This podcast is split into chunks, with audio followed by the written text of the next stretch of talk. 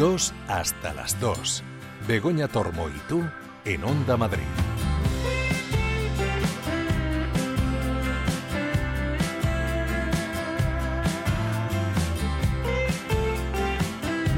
Días, ¿qué tal? ¿Qué tal llevas este sábado? Bueno, todavía casi casi sin estrenar, recién empezadito, si te has levantado tarde sobre todo. Y si no, pues si llevas toda la mañana te queda mucho fin de semana si no trabajas. Nosotros te vamos a acompañar en cualquier caso hasta las 2 de la tarde, un poquito antes, porque los compañeros de, de deportes nos piden paso para una previa. ¿De qué vamos a hablar? Pues de un montón de cosas, pero sobre todo de Fitur, porque se ha celebrado esta semana en Madrid la 44 edición de Fitur y han pasado muchas cosas que tienen que ver también con el programa. Por ejemplo, nos vamos a, ir de viaje, pero sin salir de la Comunidad de Madrid, porque hay mucho que ver y de eso también hemos podido hablar en Fitur con las opciones de turismo rural que hay en nuestra propia comunidad.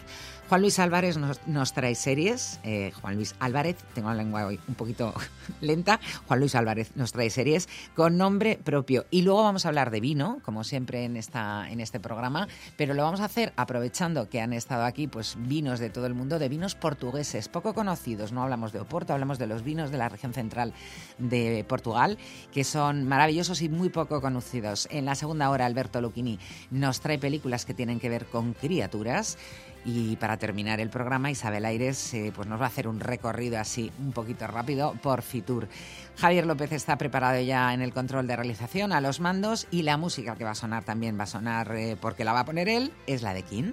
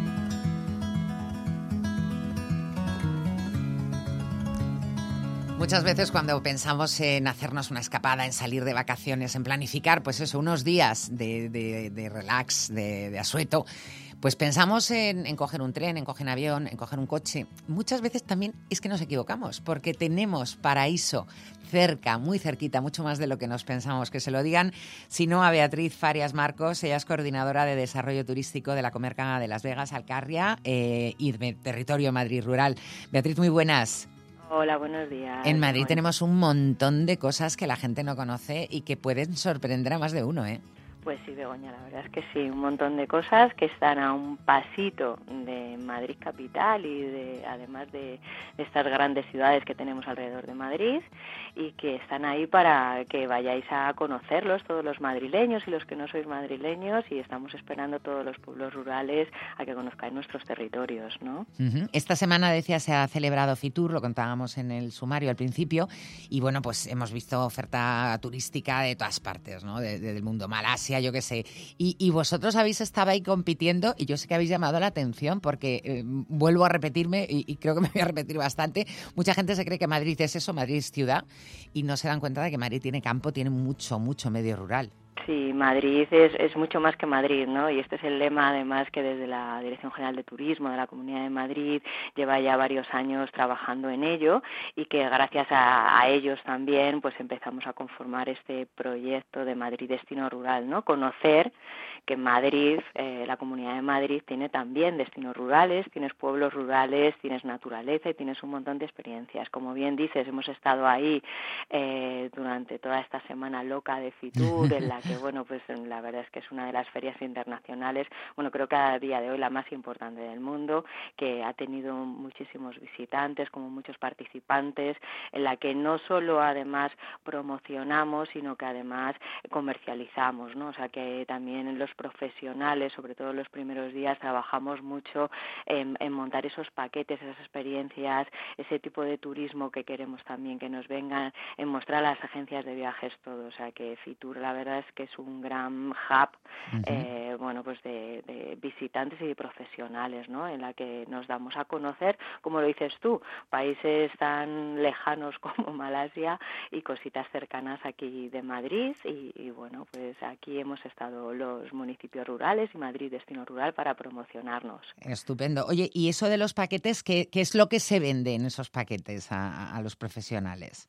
Pues mira, los profesionales, eh, nosotros con Madrid Destino Rural llevamos desde el 2019-2020 trabajando, ¿no? De la mano de la Comunidad de Madrid, empezamos los grupos de desarrollo rural a trabajar, eh, pues con los municipios también, pues para que, eh, digamos que la propia población y los propios empresarios de los municipios rurales también nos tenemos que creer que nuestros territorios pueden venir visitantes y que a la gente le interesa, ¿no? Le interesa conocer las tradiciones, la cultura y que están naturaleza que nosotros tenemos, bueno, pues no serán los Alpes, eh, eh, claro. ni falta que hace. Ni falta que hace, o picos de Europa, ¿no? Eh, me voy a quedar aquí más en nacional, pero que, bueno, o sea, nosotros tenemos un parque nacional, ¿no? Estamos en Parque Nacional Sierra de Guadarrama, tenemos muchísimos espacios naturales de red natura, también la biosfera, o sea, tenemos una naturaleza también muy destacable que, bueno, pues que los madrileños, ya sabes que además los madrileños como viajamos tanto, ¿no? Y siempre queremos salir de Madrid, ¿no? Eh, pues desconocemos muchísimo. Entonces, bueno, pues desde el año, ya te digo, 19, 20, empezamos a trabajar eh, con esto y, bueno, pues digamos que a lo largo de este año ya, después de cuatro o cinco años, estamos montando estos paquetes, ¿no? Estos paquetes de viajes que van, bueno, pues que los hemos clasificado incluso por tipologías, pues para el que le gusta más la cultura, para el que le gusta más la naturaleza, la gastronomía. Ay, ay, ay, ahora te pregunto porque yo soy de esa. Entonces, bueno, pues a lo largo de este año y sobre todo en este Fitur hemos trabajado mucho, pues eso, en mostrar a las agencias de viajes que nosotros tenemos un territorio más también para poder hacer eventos, que los eventos no hace falta que sean en esta gran ciudad, que obviamente la gran ciudad acumula eventos de muchísimas, eh, bueno, pues mm, capacidad, pero que tenemos nosotros alojamientos también eh, turísticos con muchísimo encanto, con otras características que puede acoger otro tipo de eventos, eh, pues diferentes. ¿no? Y que pueden, bueno, pues aprovechar otras características que tiene la naturaleza o que tiene un pueblito. Es que ahora, eh, mira, ahora que dices lo de los eventos y tal, que se pueden celebrar en otros sitios, uno siempre tiene o tiende a pensar que los alojamientos rurales son unas casitas así, como con mucho sabor, mucho estilo, pero también hay todo tipo de alojamientos, ¿no? Sí, sí, sí, bueno, y nosotros la verdad es que a lo largo de este año, mira, ya aprovecho y te cuento un poco, hemos estado trabajando eh, pues con la Comunidad de Madrid, además desarrollando este tema, ¿no? Con, con una asociación, con IDEMICE, y, y en la que nos han estado como evaluando, ¿no? Estos, estos alojamientos y estos, bueno, pues estos también otras ubicaciones, restaurantes donde se pueden hacer estos eventos más de autor casi, ¿no? y, y, bueno, pues tenemos hoteles en los que combinan pues eh, un hotel rural con muchísimo encanto que tiene su propia bodega, que tiene su propio spa, eh, que sales al pueblo y en el pueblo tienes varios teatros del municipio en los que puedes disfrutar o alojamientos que están en mitad de la naturaleza, ¿no? En la zona de, de Sierra de Guadarrama, que también puedes disfrutar de ello también. Hay cuatro zonas realmente. Vosotros tenéis la comunidad como, como repartida, ¿no? Porque cada una tiene sus propias características, me imagino, y, y vendéis, entre comillas, una cosa distinta. Sí, Sí, mira, nosotros somos, o sea, la Comunidad de Madrid está distribuida, eh, somos más de 109 municipios rurales en la Comunidad de Madrid. Y estos 109 municipios rurales estamos distribuidos en cuatro zonas: Sierra Norte de Madrid, Sierra de Guadarrama, Sierra Oeste de Madrid y Las Vegas y la Alcarria madrileña. Digamos que son, siempre lo explico así, ¿no? Las cuatro esquinitas de, de, Madrid. o sea, que quien se esté animando ahora y nos esté escuchando y quiera animar tiene por lo menos, por lo menos para cuatro salidas, cuatro escapadas. Bueno, sí, nosotros en principio cuando lo vendíamos hace dos años decíamos por lo menos para cuatro salidas, pero ya tenemos tantas, Begoña, que ya decimos por lo menos tenemos para un fin de semana largo, puente largo, en cada una de, la, de los territorios y que estamos seguros que luego van a repetir, ¿no? Eh, como bien dices, cada uno tenemos tipologías distintas, ¿no? Y, que bueno y que eso además eh, nos enriquece. Eh, nosotros lo creemos así y además es que es verdad. Sí que tenemos hilos conductores comunes, ¿no? eh, pero eh, tenemos, eh, o sea, al final es, es, naturaleza, por ejemplo, en Sierra Norte de Madrid, ¿no? Pues es como la, la zona.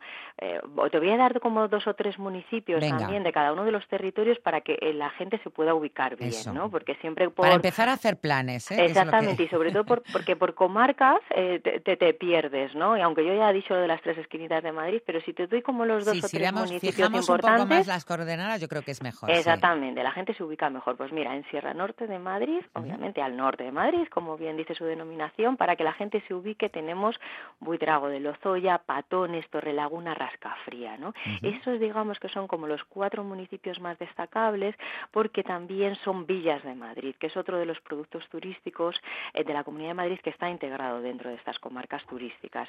Esos municipios tienen como, eh, digamos, un denominador común, hay 11 en toda la Comunidad de Madrid y el denominador común es que son municipios rurales con un alto patrimonio cultural muy uh -huh. cuidado, con un casco histórico muy cuidado y que además tienen muchos servicios, tanto de alojamiento, oficinas de turismo, como de restauración, ¿no? Y bueno, pues que obviamente yo creo que los que te he dicho, seguramente que los madrileños Hombre. los tienen totalmente identificados, ¿no? Uh -huh. Claro. Mira, luego ya pasamos a Sierra de Guadarrama, ¿no? Que es un poco la que va de la mano un poco con Sierra Norte también, que claramente la reconoce todos los madrileños porque es la Sierra de Madrid, ¿no? Uh -huh. Con Manzanares el Real a la cabeza porque es Villa de Madrid también y bueno, pues con todo ese patrimonio del Parque Nacional eh, ahí detrás de De la Sierra del Guadarrama. De la Sierra, uh -huh. ¿no? Eh, luego tenemos Sierra Oeste de Madrid. Sierra Oeste de Madrid eh, tiene como municipios así para ubicarnos San Martín Valdeiglesias uh -huh. y sobre ahí todo el, el pantano de San Juan. el vino. y el vino, obviamente. Luego ya entramos en las experiencias. Sí. Pero el pantano de San Juan, ¿no? O sea, es como toda la zona del embalse de San Juan, San Martín de Valdeiglesias. Que es un poco la playa de Madrid. Es la playa de Madrid, exactamente. Así como la otra la teníamos como la Sierra de Madrid, esta es la playa de Madrid, ¿no? Y luego yo creo que la mm, más desconocida, aunque más conocida, porque tiene uno de los municipios rurales más conocidos de la Comunidad de Madrid y a nivel nacional y además el que, el que históricamente ha sido destino turístico de la Comunidad de Madrid, que es Las Vegas y la Alcarria madrileña, donde está Chinchón. Uh -huh. ¿Vale? Yo siempre digo que es eh, uno de los pueblos, y no me quiero mojar mucho, pero más bonitos de España. Sí, por eso te digo que, que aunque sea como comarca la más desconocida, sabemos que es el más conocido y como dices tú, además a nivel nacional, eh, pues está entre los pueblos más bonitos, eh, bueno, tiene muchísimos reconocimientos, además históricamente, ¿no? Ahí nos acompaña de la mano de Chinchón, Colmenar de Oreja, Villarejo de Salvanés y Nuevo Bastán, que son también las otras cuatro villas de Madrid que integran este territorio. Y bueno, pues en Las Vegas y la Alcarria igual, un montón de vino, hablando de vino, o sea, Sierra Oeste y Las Vegas y la Alcarria madrileña es donde tenemos el 90% de todas las bodegas de, la Comunidad de Madrid y donde estamos haciendo muchísimas experiencias de no turismo, claro. en, ambos territorios, ¿no? Es un poco para que te, te ubicaras, Bueno, ya ¿no? sé ya ni por dónde empezar. Eso es como cuando entras en un buffet y dices, todo me apetece. Pues esto es así, ¿no? Todo, todo, me apetece. Pero hablabas de experiencias, o sea, de centrar un poquito más, pues eso, ¿qué perfil tienes? ¿Qué te gusta? ¿El senderismo? ¿O a ti que te gusta comer? ¿O a ti que te gusta la arquitectura? También tenéis diseñado, digamos, bueno, pues, pues eso, a medida de, de lo que pide cada, cada turista, un plan. Sí, mira, nosotros en principio en la página web, en Más Rural, ¿vale? .com, ahí tenemos eh, como estructurados varios planes que, que, eran como ejes transversales que teníamos denominadores comunes, porque nuestra idea era es, pues me voy un día a Sierra Norte y veo esta temática que me gusta mucho, pero eh, tengo para ir dentro de dos meses otro fin de semana para seguir con este contenido que es el que me gusta, ¿no? Entonces, por ejemplo, tenemos descubriendo las batallas de la guerra civil. Eh, bueno, pues es verdad, dentro de la Comunidad de Madrid era un tema histórico en el que tenemos muchísimas visitas ya, ¿sabes? O sea, teníamos ya eh, agencias muy especializadas, sobre todo en la zona Sierra Norte de Madrid, que tenían visitas específicas para hacer, eh, bueno, pues este tipo de visitas. Y bueno, pues esto eh, es un denominador común que tenemos en todos los territorios rurales, ¿vale? Tanto, ya te digo, Sierra Norte, sobre todo Sierra Oeste y en Las Vegas y en la Alcarria. Por ejemplo, Las Vegas y la Alcarria, este denominador común de descubriendo las batallas de la Guerra Civil, pues es la vía verde del tren de los 40 días que era un tren que se hizo, eh, pues eh, se supone que en 40 días, eh, donde la... Un poquito de leyenda, ¿no? Un poquito de leyenda, claro, por eso digo, se supone los 40 días con una historia fantástica que está transformado en una vía verde, porque bueno, se quedó en desuso y a través de la fundación de vías verdes, de ferrocarriles, eh, bueno, pues se transformó en una vía verde en la que puedes recorrer fácilmente con un recorrido muy planito, muy sencillo, pues los municipios eh, en los que atravesaba el tren de los 40 días. Por ejemplo, ¿no? Túneles, vas pasando por túneles muy bonitos eh, y vas descubriendo el paisaje.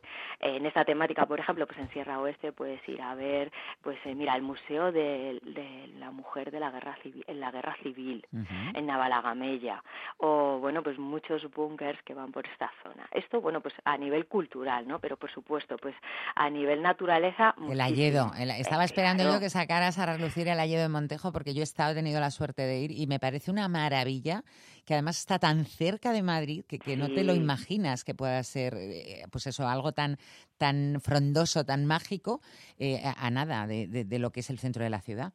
Claro, es que es lo que te decía, que estamos ahí, estamos eh, cerquita y desconocemos eh, pues esto que tenemos a nada, a media hora, a media hora, ¿no? Eh, entonces, bueno, pues tienes espacios fantásticos como el Alledo en, en Sierra Norte, el Alledo también Alledos en Sierra Oeste fantástico, Castañares fantásticos en otoño en la zona de, de Sierra Oeste.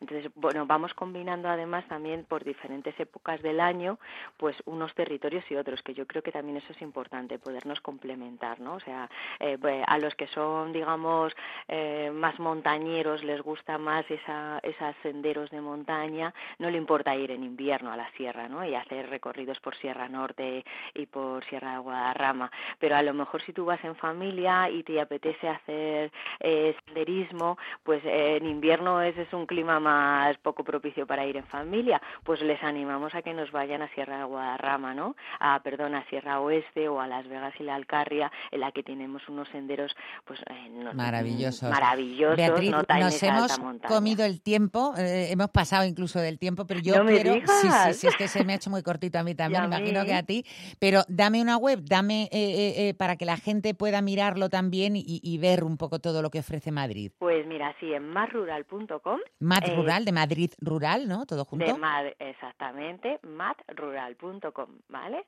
ahí estamos los cuatro destinos rurales de la Comunidad de Madrid y desde esa plataforma podéis ir descubriendo además las experiencias y los planes que os proponemos, eh, pues eso de gastronomía, de no turismo. Eso, eso se me ha pasado, no nos ha dado tiempo, pero eso hablamos, hablamos otro día porque solamente ya tiene un, tiene, vamos, para mí tiene ya eso una entrevista. Así que Beatriz, Beatriz eh, Farias Marcos, muchísimas gracias, coordinadora de desarrollo turístico de Madrid, eh, destino rural. Un abrazo. Un, abrazo, Begoña. Gracias. Chao.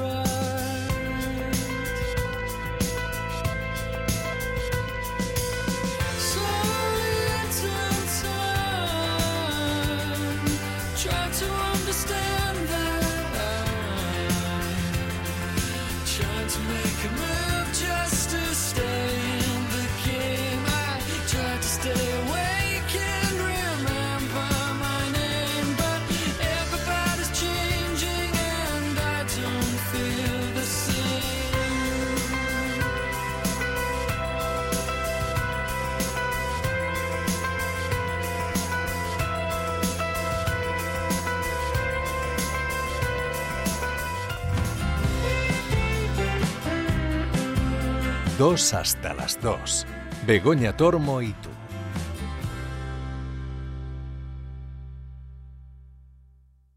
Asesoría Grupo Neopime, tu asesoría de confianza desde hace más de 15 años, ahora más cerca de ti. Tu empresa estará en las mejores manos. Nuestro personal altamente cualificado se pone a tu disposición desde ya. Infórmate en gruponeopime.es. Grupo Neopime, asesoría, gestoría con mayúsculas.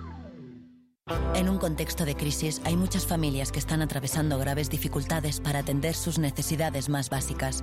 Hoy toca dar una respuesta urgente y directa a los hogares más afectados. Tú también puedes estar donde toca. Hazte socio o socia de Cruz Roja. Entra en cruzroja.es o llama al 900 104 971. ¿Necesitas una furgoneta? En onefurgo.com te ayudamos. Alquilar una de nuestras furgonetas es rápido y sencillo. Descubre entre toda nuestra flota cuál es la furgoneta que más se adapta a tus necesidades, ya sea porque quieres mover materiales o hacer una mudanza. En OneFurgo siempre una furgoneta a tu disposición. La furgoneta que buscas está en OneFurgo. Más info en onefurgo.com. Los fines de semana en Onda Madrid, La Batuta Mágica. Sinfonías y conciertos, ópera y zarzuela. Los autores y sus anécdotas. Sábados y domingos a las 3 de la tarde, La Batuta Mágica. El clásico de Onda Madrid. ¿Qué día es hoy? ¿Qué debes saber en una jornada como esta? Averígualo en Hoy es el día. Curiosidades, anécdotas, fechas para recordar, temas de sociedad, cultura, libros, espectáculos, gastronomía e historia. Hoy es el día, con Javier Algarra. Los sábados a las 7 de la mañana en Onda Madrid.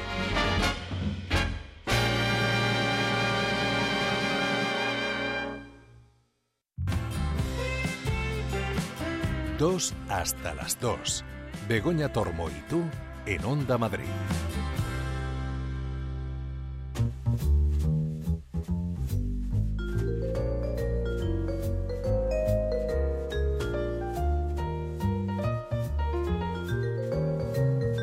Pues ya está aquí don Juan Luis Álvarez Rodríguez. Eh, ya sabes por qué te digo esto, ¿no? Sí, sí, sí, sí, sí, sí. Muy buenos días, Buenos a- días. A, todos. Vamos a hablar de series de televisión, como siempre, ¿no? Pero, Pero con nombre propio. eso es. Y el primer nombre propio es Begoña Tormo. Uh, ¿Qué dices?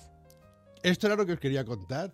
Me he pasado toda la noche asistiendo a la serie de televisión de tu boda. ¿Pero qué dices? Soñando ¿Has con soñado? tu boda. Uy, yo eso ya Te he está. casado. Ese, tren ya Te he ese barco ya zarpó. Te he casado de blanco, además y con velo. Eh, en un banquete espectacular en el que participaban todos los mejores cocineros de Oye, España. oye, pues estoy por- oye, si Allí es así me caso. ¿Y con quién me puestos. casaba, por favor? Pues ni me acuerdo. ya no importa, ¿no? Ni me acuerdo porque yo tenía otra problemática en esta serie de televisión que se llama La boda de Begoña Tormo. Y era que el, el- el pueblo en el que te casaste era muy empinado y la, y la iglesia estaba arriba del todo. Y entonces, me- abajo, me diste una bolsa de botellas de champán. ¿Qué Y dices? me dices, súbela, que en la parte de arriba, en la- cuando sal- salgamos de la iglesia, vamos a hacer un brindis. Y entonces, muchas gracias, porque no llegaba el momento del brindis. No, no, ahora lo vamos a hacer abajo. Y yo con la bolsa para arriba, con la bolsa para abajo, que me levanta con un dolor de brazo, que no te puedes imaginar. Yo le quería endilgar la bolsa a mi mujer, mi mujer no se dejaba. Pasaba de tu culo. Bueno, bueno, bueno, ha sido, ha sido Ay, una, bueno, auténtica serie de televisión. Oye, si me Digo, yo caso, esto te encargo a ti las porque- botellas de champán, ¿eh? Porque te veo ahí Claro, entregado claro, a la labor. bueno, a, ver, yo creo que cualquier persona con un mínimo de psicología, etcétera, etcétera, pues se hace una idea de por qué venía yo con este trabajismo. Te marea mucho.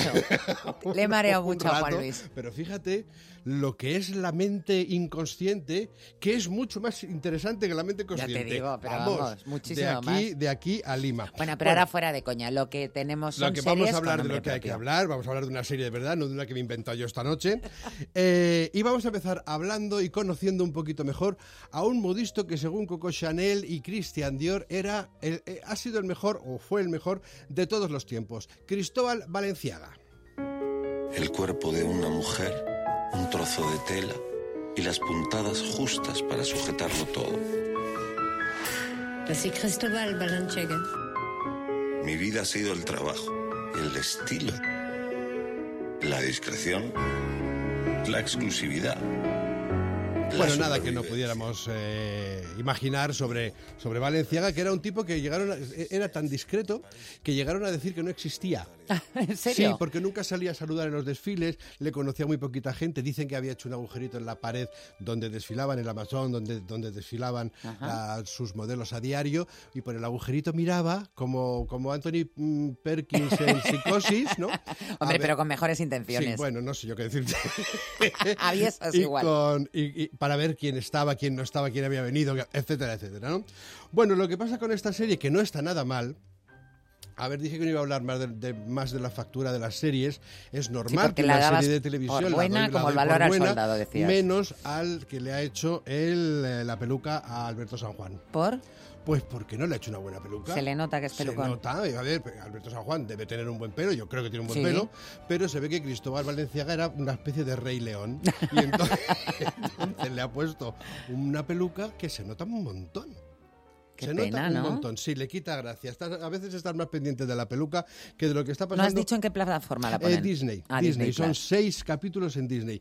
Eh, a, mí me, a mí me está gustando la serie, no la he terminado, he visto varios capítulos, pero no, me falta un poquito, pero quería hablaros de ella ya. Eh, le pasa que se parece muchísimo, prácticamente es un calco de El hilo invisible, una película de Daniel Day-Lewis.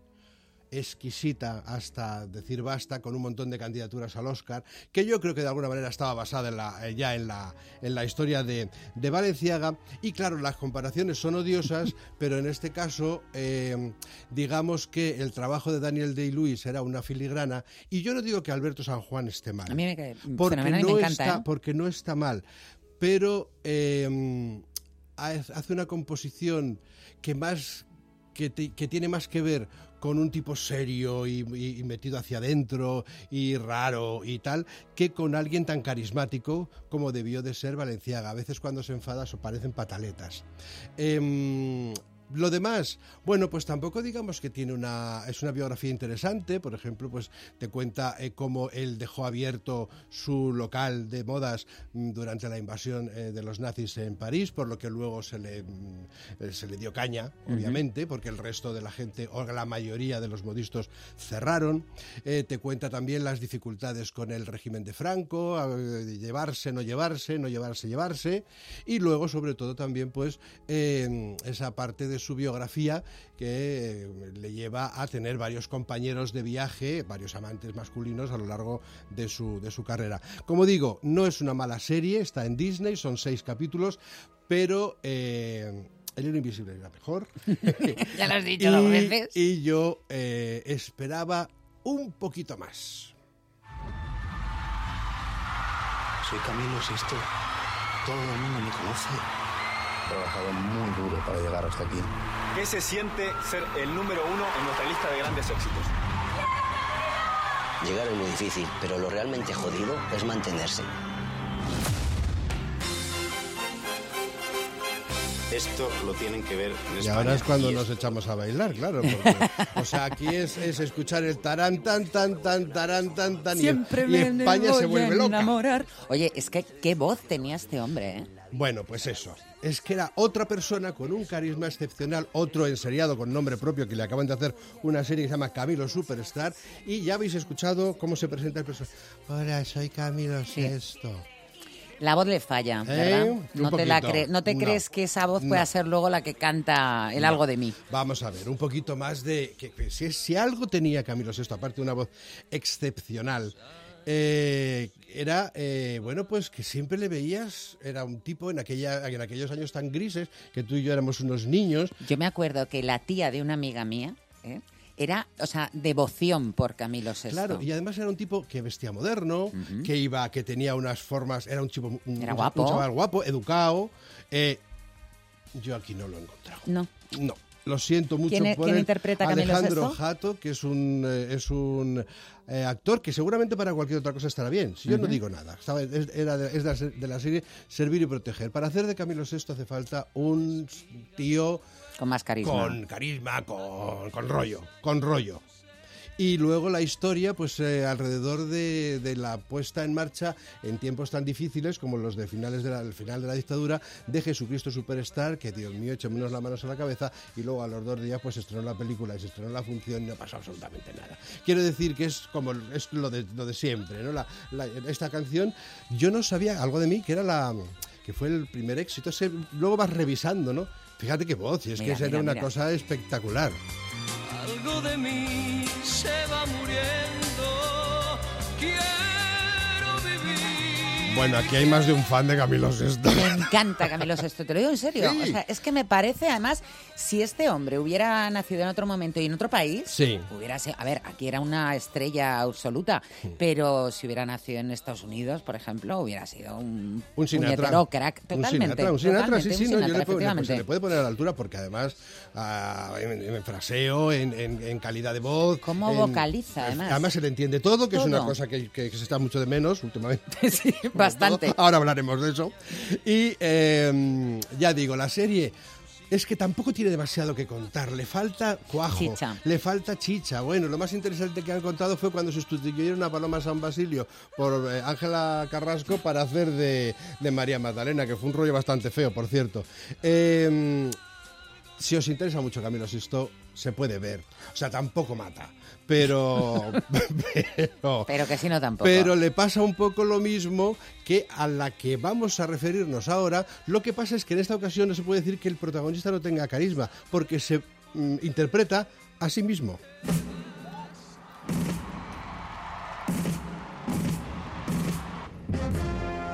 Yo no sé si ha habido en España una producción que vaya en gira con tantísima gente actuando. Le va a volar la cabeza a la gente. A ver, que me cuesta mucho decir que no, pero es que no lo quiero hacer, sinceramente. Bueno, ya le habréis reconocido y si no lo habéis reconocido lo vais a lo estáis reconociendo ahora por lo que está interpretando. Sí, interpretando está bien dicho. Eh, es esa ambición desmedida de Z Tangana, que como sabéis fue un documental.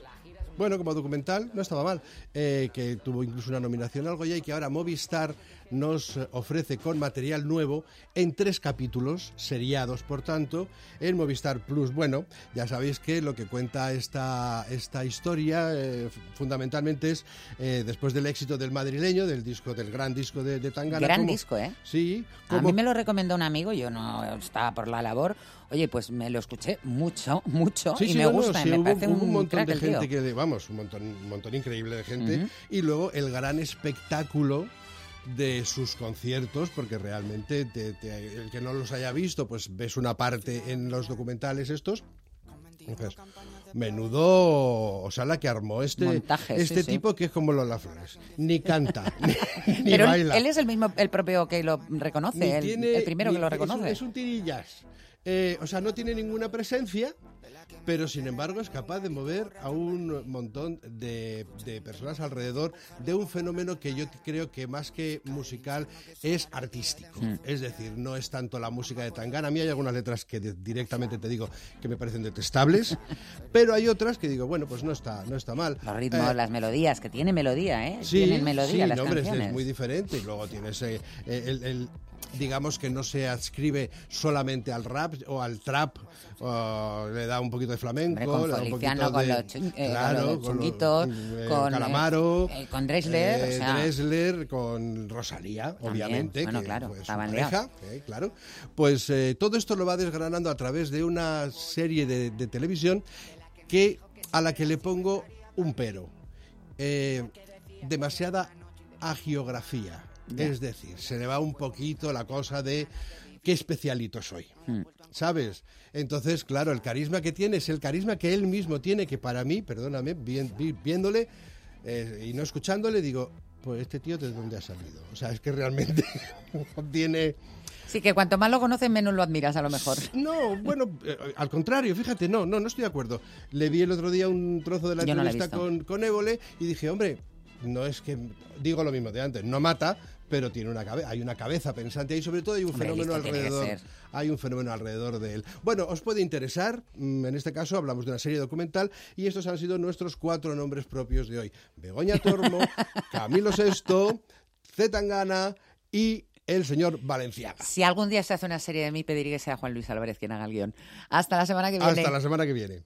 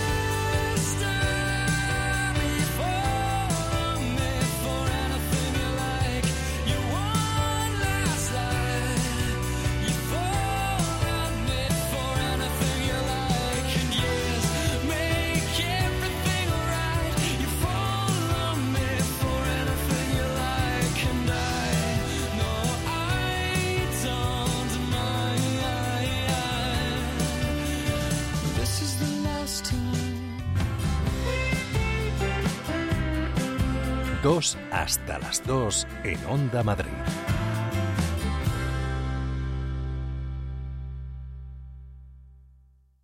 En un contexto de crisis hay muchas familias que están atravesando graves dificultades para atender sus necesidades más básicas. Hoy toca dar una respuesta urgente y directa a los hogares más afectados. Tú también puedes estar donde toca. Hazte socio o socia de Cruz Roja. Entra en cruzroja.es o llama al 900 104 971. ¿Quieres conocer las historias más terroríficas de Madrid? OVNIs, lugares encantados. Las historias más extrañas de la villa y corte. Las madrugadas de sábado a domingo a la una tenemos una cita en Madrid Misterioso. Con Álvaro Martín. Onda Madrid.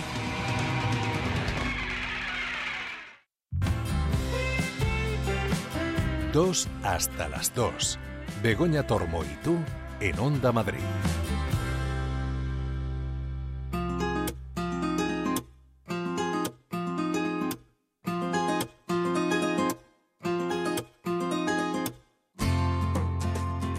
Todas las aquí en Dos hasta las Dos hablamos de vinos, pero esta semana vamos a hablar de vinos portugueses porque se ha celebrado Fitur.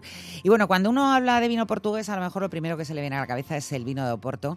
Y precisamente vamos a poner el foco en una zona menos eh, conocida, mucho menos conocida, el centro de Portugal, sí, que está Lisboa. Pero yo hablo desde el punto de vista enológico. Y, y vamos a descubrir que hay, bueno, pues mucho, mucho eh, que descubrir. Cinco regiones vitivinícolas que la componen, Bairrada, Beira Dao, Lisboa y Tello. ¿Con quién vamos a hablar de esto? Pues con quien más sabe, con el presidente de la Comisión Vitivinícola de Bairrada. Muy buenas, José Pedro Suárez. ¿Qué tal? Buenos días. Buenos días. Hoy habéis estado, bueno, habéis vuelto ya a, a de, de, de, de, Fitur. Eh, me imagino que habréis tenido una semana de infarto y, y habéis tenido, eh, sobre todo, bueno, pues que explicar o que convencer o que dar a conocer eh, vuestros vinos a, a gente que, que, bueno, pues que somos bastante críticos con el vino porque aquí en España también tenemos muy buenos vinos. Cierto, tienen di vinos diferentes. Uh -huh. Es que, que, hemos intentado explicar es que tienen vinos, nos, nos, nosotros en, en, la región centro de Portugal, que, con, que como has dicho, tiene la Beira Interior, que es la más cercana de la frontera, uh -huh. uh, Down, Bairrada, eh, eh, después eh, tiene Tejo y Lisboa, tiene vinos diferentes y tiene experiencias para, para disfrutar. Uh -huh. que, es, que es muy importante. es lo principal que, que, que queremos que, que, las personas entiendan es las experiencias que están asociadas a los vinos. Uh, porque los vinos uh, son buenos, claro. Sí, pero, pero que los vinos uh, los puedes disfrutar aquí, en España. Lo que pasa es que hay que ir allí a ver, a entender, ¿no? Exactamente, porque tenemos un conjunto de, de, de experiencias que, que son muy importantes. Y, por ejemplo, tenemos el, el mar eh, muy cerca de Madrid, porque eh, hasta cinco horas de coche puedes eh, disfrutar el, del mar, del océano Atlántico que, te, que tenemos aquí. tenemos las sierras que también tienes, mas tenemos nuestras características, nuestra, nuestra gastronomía que es, que es muy rica uh -huh. y que es y, y que Uh, a pesar de tenermos un, un país uh, pequeñito, uh, tenemos muy diferencia de región para región uh, porque, porque es, es, los que están más cercanos del océano tienen una gastronomía típica, los otros tienen un, una otra. Uh -huh. Sí, y además es eso, le pasa pues eso, que del norte al sur, como pasa un poco con España, porque al final es que estamos en el mismo territorio realmente, sí, sí, sí, hay muchísima diferencia, cada uno con su propia gastronomía. Yo es que como quiero que, que, que nos expliques un poco cómo es cada una de esas cinco eh, zonas, ¿no? esas eh, cinco regiones, si te parece, vamos a dar una pinceladita eh, de, de qué es lo, lo, más importante de cada uno. Y empezamos, si quieres, por, por, por el, la cuna del vino espumoso portugués, que hay mucha, mucha gente que no sabe que hacéis grandes espumosos en Portugal. Sí, uh, uh, Bairrada es la región que más hace espumosos en, Portugal uh -huh. y que hace lo, desde hasta siglo XIX que ha comenzado, uh, empezado a, a, elaborar los espumantes -huh. por método clásico como, como cava, como el método champanois, sí. Cierto. Eh, tienes aquí un, un, plato muy típico para disfrutar, que es el, el cochonillo, que no es eh, igual a, a, lo que tienes en, en, Segovia, es un poquito diferente, eh, es un, una de las, de nuestras estrellas de, de, gastronomía en Portugal. Y, tiene, y, y, tienes, como te he dicho, tienes un poquito de mar, un poquito de playa, playa Uh, y tienes uh, también uh, zonas termales. tienes Oh. zonas termales de Coria, zonas termales de, de, de Luso y Busaco. Qué planazo. o sea, eh, visitas termales, ir a unas bodegas de espumoso, tomarte un cochinillo y luego echarte la siesta. O sea, es que me parece el plan de mi vida. aquí, aquí lo decimos, tratamientos por la mañana, por la tarde un poquito poquito de espumante. ¿eh? Me parece Después, de lujo. eh, Y luego tenéis bosques también. Sí, muy, tenemos una mata muy bonita que es Mata de Bosaco, eh, que es un- una mata, una mata muy importante. Tenemos el, lago natural eh, mayor de toda la península ibérica, que es Pateira, eh, que es muy cercano, que, que, eh, es muy, muy, muy rico. Eh, esto dentro de, de la región de Barrada. Después tenemos un... te- te- A mí ya Down, esa ya Down- me ha conquistado, yo ya me quedaba ahí, fíjate, pero claro, hay otras cuatro que hay que escuchar. Vamos con la siguiente, venga. Temos Dão, Dão que é, é o berço de la, la casta mais eh, comunicada de Portugal, que es Toriga Nacional. Eh, tiene vinos muy, muy ricos, eh, tiene pratos de como el, el cabrito, que es, que es eh, muy, muy, eh, muy rico, un prato muy, buen- muy bueno. Y tienes eh, todo un patrimonio cultural, eh, serras, eh, porque tiene la serra más alta de Portugal, que es Estrella, que, que es compartida por, eh, por eh, la región del, de Dão y la región de, de Berentrior. Tiene también eh, zonas termales como Carvalhal um, y, y- y es una región diferente, los suelos son diferentes porque tiene mucho, mucho xisto, mucho xistosa. Después la Berentrior, que es la, la, la región más cerca de, de la frontera, Es la más alta, ¿no? La zona más alta. Sí, la más alta, la más cerca de la frontera y que tiene la particularidad de ser la- una de las regiones de, de mayor potencial para hacer vinos eh, biológicos, Ah, porque que es muy, muy fácil hacer vinos biológicos eh, en Berentrior, es muy cercana de, de- de la región de Douro y, y tiene una casta que es Rofete, eh, que también tienes en, en España, ah, y, y que, y que faz vinos eh, muy diferentes y una otra eh, que es Siria, que faz vinos también brancos eh, muito muito ricos, eh, muito ácidos e bons para, para muy buenos para acompañar na nossa gastronomía. Oye, y, y Después- ahí en... Be- No, no, dime el plato, por favor, porque yo ya si voy allí tengo que saber qué comer. Tú tienes aquí eh, eh, el, el compartido de platos de cabrito eh, de un lado y de otro, del interior, da- es, es muy típico. Después tienes eh, los quesos, eh, los Ay, quesos de la serra. Ah, son muy muy muy ricos aquí los quesos son compartidos también porque tienes Idaña Nova que es que es una región de muy buenos quesos queijos tienes tradición de, de visitar eh, povos con cultura un poquito diferente porque los judíos ha- han tenido una importancia muy grande en Belmonte, Belmonte que es eh, una zona muy bonita de, de, de, de Berentrior. Y tienes, por ejemplo, Sortella. Sortella es una región eh, donde fue fi- filmado eh, eh, la última temporada, la última serie de Guerra de, eh, lo hacemos en Portugal, Guerra dos Tronos. Ah, Juego de Ah, Tronos, sí, sí, sí, sí. So, Juego eh, de Tronos. Es muy, muy, muy, muy. ¿Cómo muy se ha vendido, eh? ¿Cómo se ha vendido? Todos los sitios que han sido escenario de Juego de Tronos han tenido una, una vamos, un atractivo impresionante, porque claro, Claro, han, claro, han elegido claro. muy bien sitios, pues eso, muy, muy espectaculares. Nos quedan Lisboa, y, que yo creo que a lo mejor es la más conocida, y Tello, que es como vosotros llamáis a lo, a- a lo que aquí llamamos Tajo, al río, ¿no? Exacto, exactamente, exactamente. Lisboa, pero eh, Lisboa tiene un- una costa atlántica muy grande y, y tiene, desde luego, eh, los, los, todo que, o que puedes encontrar del mar, ah, los platos de, de muy, muy importantes, eh, mes- y tiene vinos eh, con una influencia atlántica eh, muy pronunciada, tal como Bairrada, mas eh, acredito que la di- diferenciación es muy importante para Lisboa de, de estos vinos. Después tienes, eh, Lisboa tiene desde los campos del golf, eh, de- tiene la, la movida de la propia ciudad La de ciudad, Lisboa, ujú. Me- m- pero la región es más, eh, eh, un poquito más larga do que la ciudad, eh, porque los vinos no se hacen en la ciudad prácticamente, eh, hay una vina eh, solamente. Tienes una, una región muy rica de patrimonio, eh, muy rica, muy rica, tal como el Tejo. eh, el Tejo te- es muy rico de patrimonio eh, también. Tienes Tomar, que, que, que merece una visita. eh, tienes eh, una, una cosita que es muy típica de, de Tejo, que es la sopa de piedra. No Sopa sé de es, piedra. Sopa de piedra es, un- es una historia, una, Ah, una sí, sí, sí, el, el- el- la del señor que estaba haciendo la piedra y dice, no, no, yo estoy haciendo, y va pidiendo, dice, hombre, mejoraría si le ponemos un poquito de puerro o si le echamos una zanahoria. Al final, claro, lo que menos importaba era la piedra, ¿no? Exactamente. Y es muy, e- es muy, es muy, es muy típico de Almerín, que es, que es zona de Tejo. Pero tienes, tienes uno, uno- todos, todas las regiones tienen eh, las rutas de vino organizadas.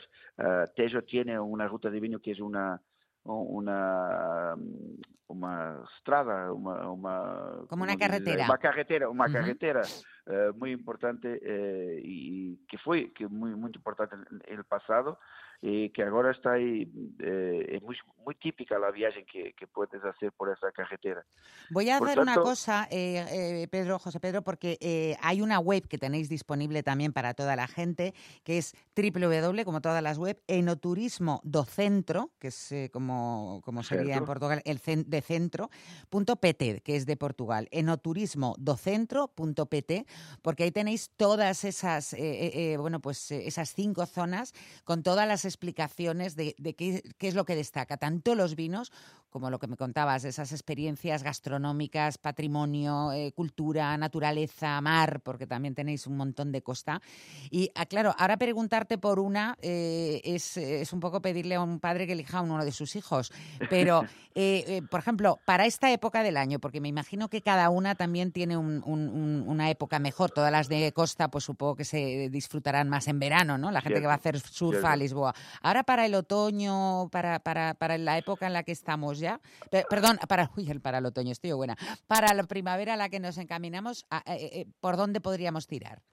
Yo diría que, que tenemos uno- algo que decimos aquí mucho, que tres días no es de más. Eh, por tanto, te- y, y como soy eh, regiones muy cercas, puedes pasar un, un día en, en cada una. Por tanto, te diría, te diría que entrases por ver interior, que comeces un cabritito en ver interior, un cabritito de leche, que, que un rofete, eh, eh, que pro- eh, visitases un Sortella, por exemplo. Depois, segundo dia, poderias ah, entrar pela região del Daon, ah, poderia, poderias eh, provar eh, uma vitela de Lafões, que é muito, muito há pouco não, não é falada, mas que é muito típica, passar eh, entre as duas regiões, passar em la Serra da Estrela, um pouquinho de neve ne- nesta altura, e, e ainda eh, visitar em Mangualde, por exemplo, o Palácio de Anadia, que é um palácio muito guapo. Por lo Mira, fin, podría... yo te voy a decir una cosa, te voy a decir una cosa y es que merece la pena cogerse cinco días y ver las cinco regiones, porque de verdad es ¿Por que si no me voy a quedar con ganas. Así que voy a volver a repetir esa página web, enoturismodocentro.pt de Portugal y nada más me queda agradecerte, José Pedro Suárez, presidente de la Comisión Vitivinícola de Bairrada, que nos hayas atendido porque ha sido un placer charlar contigo, pero hemos agotado el tiempo, así que otro día hablamos más. Es un placer. Un abrazo, encantada, Un muchas abrazo, gracias. Toca ahora una pausa a las horas en punto. Ya sabes que aquí en Onda Madrid eh, toca la información, pero volvemos enseguida que estamos hasta las 2.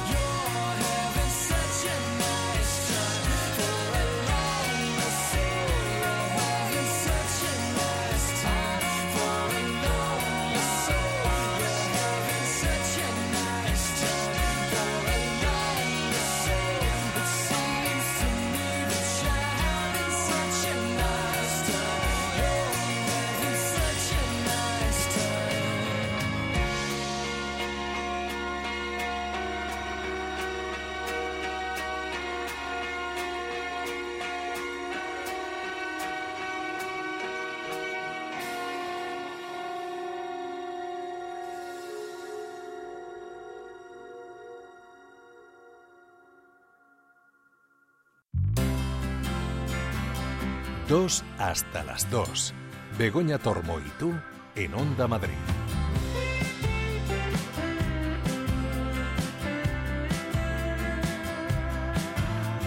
Aquí seguimos en la sintonía de Onda Madrid y con casi, casi una hora por delante, un poquito menos porque ya están los compañeros de deportes que quieren hacer previas y esas cosas, pues eso, casi una hora por delante para hablar de cine, fundamentalmente ya está aquí Alberto Lucchini que nos va a hablar de películas de criaturas, miedo me da, y también para hacer un repaso así más general. Hemos hablado de los vinos del centro de Portugal, hemos hablado también de las opciones de turismo rural en Madrid, pero vamos a hacer un repasito más general a lo que ha dado de sí Fitur, cuadragésimo cuarta edición de esta Feria Internacional del Turismo, que es una de las más importantes del mundo. Javi López no pierde ojo de, de las regletas, de todo lo que tiene que tocar, para que suene todo como tiene que sonar, así que vamos con el cine.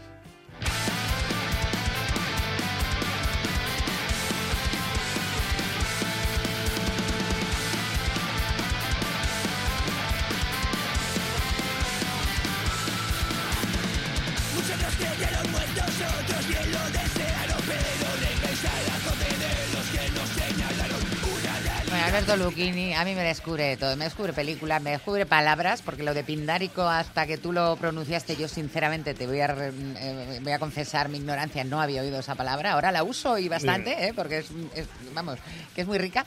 Da mucho Y- juego. Y esto tampoco lo conocía. ¿Qué me traes, hijo de mi vida? Bueno, pues muy buenas. Esto es. eh, la canción se titula Criatura. Y Ya, es- ya, que la canción se titula Criatura, no me cabía duda, porque la película va de criaturas. Lo que no sé es lo que está sonando. Pues está sonando el grupo Non Servium, que es un grupo de punk, mm, pero punk radical y muy bestia, como podemos Sí, sí, oír. ya lo oigo. De Móstoles, que llevan casi 30 años en activo. Y su último disco, que es de mediados de 2023, no pensemos que estamos oyendo punk setentero, no, no, es punk reciente, eh, se titula Criatura el disco y Criatura el tema principal, que es el que estamos oyendo y que nos venía que ni pintado. Venga, pues un abrazo a Non Servium, a todo Móstoles ya que nos ponemos y vamos con las películas de, de de criaturas que por qué hemos... No, Bueno. no me, creo, no creo que sea para ponerme a Non Servium solamente, ¿no? No, no, lo de non servium es una consecuencia, Vale, no un motivo. vale. No, eh, a ver, esta semana no hay ninguna explicación marciana. Simplemente que se ha estrenado la película Pobres Criaturas de, de Yorgos Lantimos, la película que ganó el León de Oro en el, en el Festival de Venecia, que probablemente Emma Stone va a ganar este año el Oscar a la mejor actriz porque hace una interpretación mm, memorable. Y es una película que o la amas o la odias. Es un científico que coge a una mujer que se ha suicidado y, pero está embarazada. Y cuando ella está técnicamente muerta y lo que hace es que le saca el feto y le, y le inserta el cerebro de, de su bebé.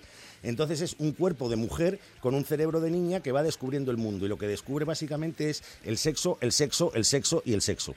Y lo que, Me parece que voy a ser de las que la odian. y lo que cuenta la película, pues eso, es un- una denuncia de, de una sociedad que no le gusta al director, todo muy grotesco, con, con un estilo muy expresionista, de eh, edificios irreales que están torcidos, y Emma Stone, mm, dale con el sexo y muy desnudita. Ella está estupendísima, de verdad, la acompañan Willem Dafoe y Mark Ruffalo, y ya te digo, es una película mm, de dos horas y media que solo hay, que- solo hay dos opciones.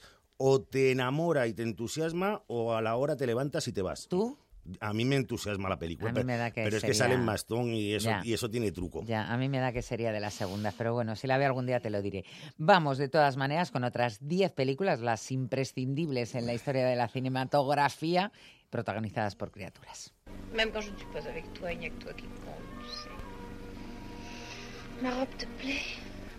Bueno, voy a aclarar, protagonizadas por criaturas que en el título esté lo de criaturas. O sea, no hablemos de Godzilla, no hablamos de tiburón. Bueno, tiburón también es una criatura. Sí. Hablamos de criaturas que aparecen en el título como que tal. aparecen en el título y que casi todas, quitando algunas, son humanas, Mm, porque son adorables, hermosas. Bueno, eh, por ejemplo, estas primeras que estamos oyendo son Adorables Criaturas, que es una película francesa del año 1952 dirigida por Christian Jacques.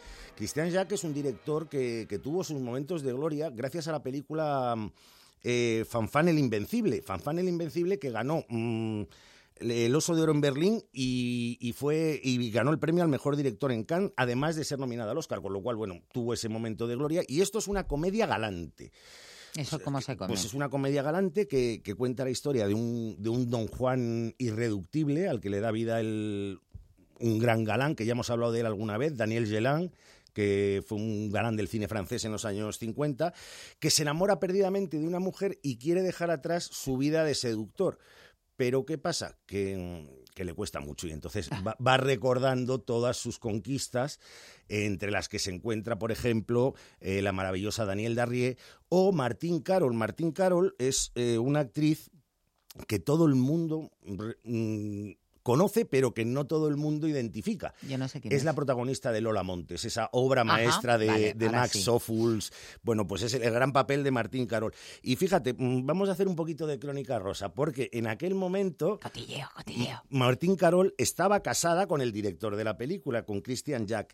Era el eh, tercer matrimonio de ella y el cuarto matrimonio de él. Al final ella se casó cuatro veces y él seis.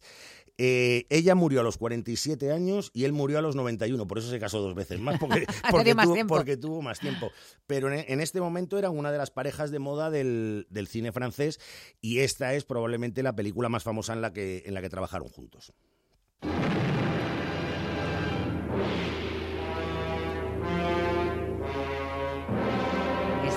Suena criatura monstruo. Esta es una criatura monstruo, es un anfibio entre pez y, humano y es nada menos que la criatura de, la Laguna Negra.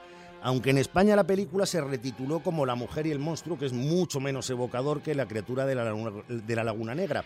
Y es una serie B de manual del año 1954 que, que tiene la característica peculiar de que está rodada en 3D de aquella época, aquel que se veía con las gafitas de, Ah, sí, los- de, ca- cartón, que uno era Una roja y otra azul. y otra azul. Bueno, pues esta película está rodada con ese sistema que, claro, mm, cuando llegaron la- los efectos digitales y el 3D avanzado que ha llegado en el siglo XXI, pues verla ese 3D es como muy doloroso. Pero de hecho, de hecho, si- Doloroso. de hecho, si, si ves la película en televisión que no se puede ver en, en 3D, sí que notas esas escenas que están hechas para asustar al público del sí. 3D, que, que se lanza un objeto contra, contra la cámara. Que te viene de frente Claro, el monstruo. Que, que estamos hablando del año 1954 y la gente se asustaba. Es, es una película mm, entre ciencia ficción y ecología sobre una expedición al Amazonas donde ese grupo de expedicionarios se encuentran, pues eso, una mutación genética producto de los desmanes del ser humano en, allí y es una mezcla de hombre y anfibio que se enamora perdidamente de una de las, de las expedicionarias. La película funcionó tan bien que en el año siguiente, en 1955, se hizo una segunda parte, que es el regreso de, de la criatura de la, de la Laguna Azul, en la- de la Laguna Negra, en el cual le capturan y no se les ocurre otra cosa que llevarle a la civilización. Y allí se escapa y la lía. Pero es que no han aprendido suficientemente con King Kong. No Sí. han apre- Incluso con Tarzán en Nueva York.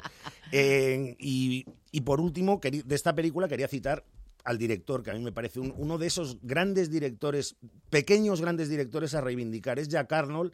Jack Arnold era un artesano, casi toda su carrera fue serie B, eh, tocó todos los géneros, donde mejor trabajó fue en la ciencia ficción y para mí es autor de una mm, de las películas míticas de mi vida que más miedo me han dado, que es El increíble hombre menguante, porque todo- cada vez que veo una araña me acuerdo de- del pobre hombre con el alfiler luchando contra la araña, con esos efectos especiales pedestres de la época. Y Jack Arnold era un grandísimo director que, que servía para un roto para un- y un descosido, pero yo creo que es un- una figura a reivindicar de la historia del cine. Pues mira, está bien que nos acordemos. Hein T'as gagné T'as gagné, t'as gagné, t'as gagné. T'as gagné par Angelot. Oui. ¿Y estas criaturas cómo son? ¿O esta criatura? Estas son las criaturas, Las di- criaturas directamente. así, en seco. Es una película, ¿cómo le gustan a los franceses? Es la segunda francesa de tres.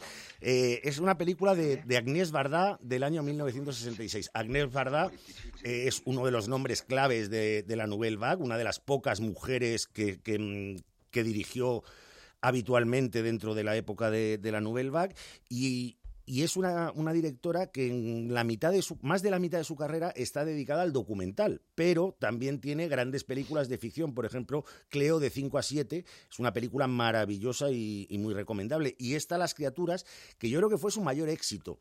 Eh, entre otras cosas porque es una película que está protagonizada por Michel Piccoli y Catherine Deneuve. Claro, ya tener a, a Piccoli y Deneuve... Tienes el público famo- eh, femenino y el masculino. Claro, y, y- y- y el internacional, porque eran dos estrellas fuera de, de Francia.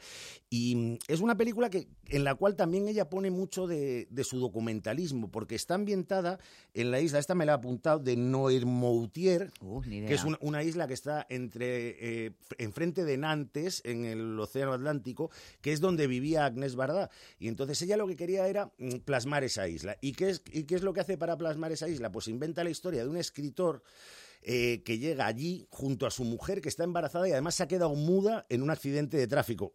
Papel extraño para Catherine Deneuve.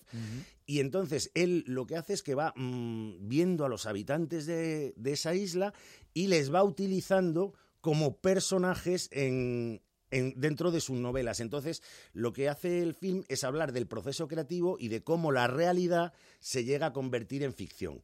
Eh, en la película también hay un homenaje a Ingmar Bergman porque mm, una de las secundarias es la actriz sueca Eva Dalbeck, que era una asidua de la época de Bergman, bueno, de sus películas y de su cama también durante, durante una época. Y Tienes muy cotilla hoy, ¿eh? eh, hoy vengo, hoy muy corazón, corazón. Y bueno, pues es una película pues un poquito bermaniana, o sea, es una mezcla de Nouvelle Vague con, con el, el mundo y el espíritu de Berman y ya digo, una de las grandes películas de, de la directora Agnès Varda.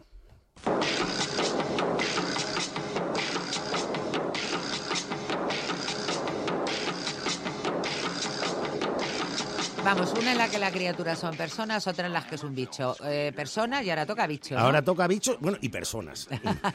Son criaturas olvidadas del mundo, que es eh, una producción de la Hammer del año 1971.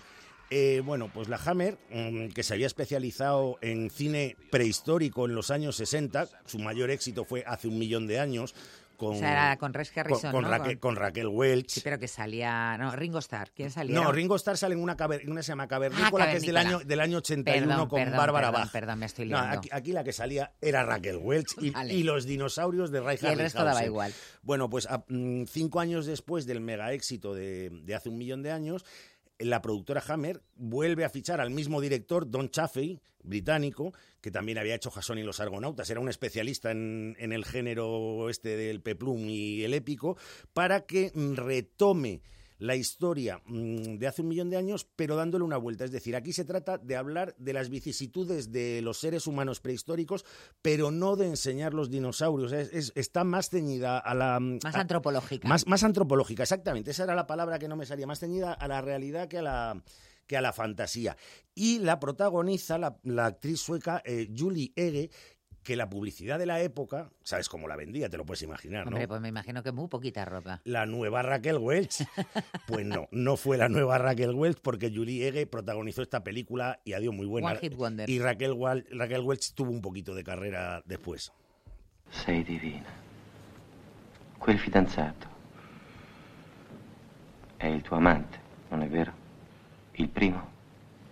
Bueno, pues aquí hay que imaginarse a una señora con un cuerpo estupendo, Laura desnuda, Antonelli. tumbada en un diván, porque es la escena a la que corresponde este diálogo que hemos escuchado. Bueno, es que esto es una película erótica.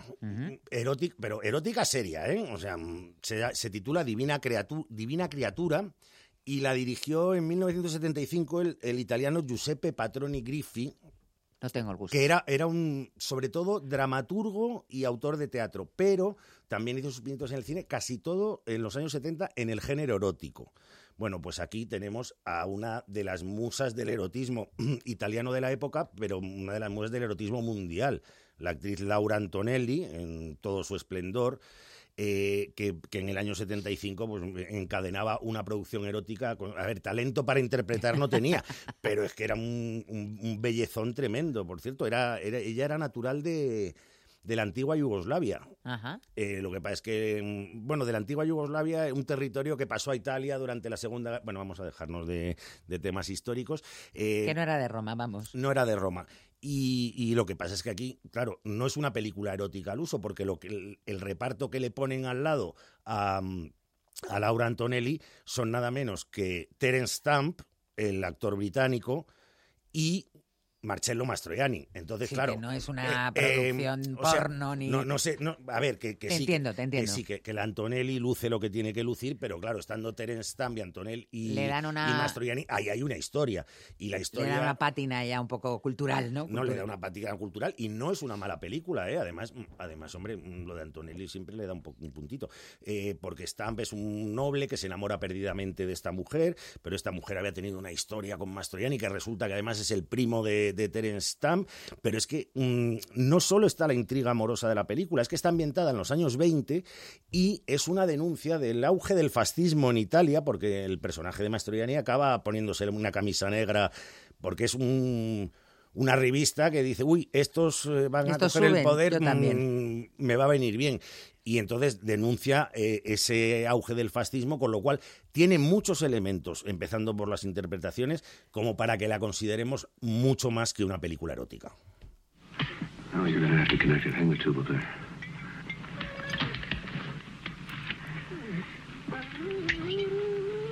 Now insert the needle right in the tube here. El sonido es regular tirando a malo, pero está aquí el señor Rock Hudson. Eh, ya mayorcito, ¿eh? Sí, bueno, tampoco mucho que años tendría Rock Hudson en esta Pues aquí película. ya te- los 50 ya no los Ah, sí, cumplía. pues estaba muy Sí, bien. sí. Yo he visto la escenita y, Pues y estaba muy. La película es que es de- es- estamos ya en el 76, ¿eh? Además, el tema es muy setentero. Eh, Es setentero, ciencia, fic- ciencia fi- eh, una mezcla de ciencia ficción y terror, pues eso, muy setentero. Un científico que descubre un, un sistema para que los seres humanos crezcan más rápidamente de lo que marca la naturaleza. Y esto, claro, pues eh, a una de las bebés que le aplican este sistema, cuando eh, se da cuenta que está envejeciendo a marchas forzadas, intenta pararlo como sea.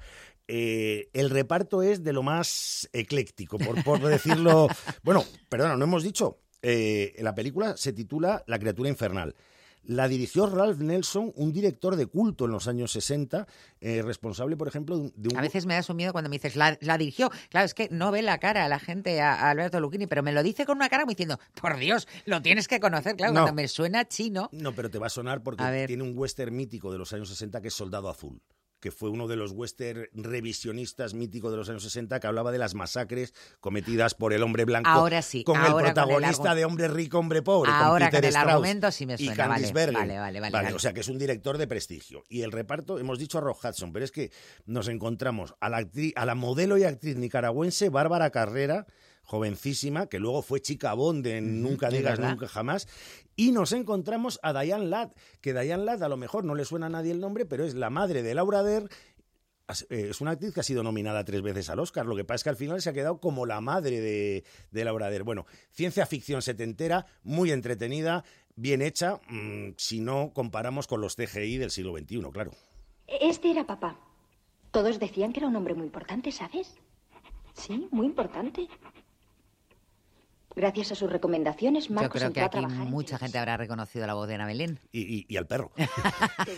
Eh, bueno, esto es una de las películas más polémicas y brutales de la transición, que es La criatura de Eloy de la Iglesia. Eloy de la Iglesia es un director que siempre estaba buscando el morbo y la polémica, películas como El sacerdote, El diputado, La mujer del ministro, y aquí aborda directamente el tema de la zoofilia, porque Ana Belén es una mujer que no consigue quedarse embarazada, cuando se queda embarazada sufre un aborto y vuelca todo su cariño en un pedazo de, de pastor, Pastor alemán. de pastor alemán que, mm, hombre, no hay escenas explícitas, pero mm, na- nada se deja a la imaginación.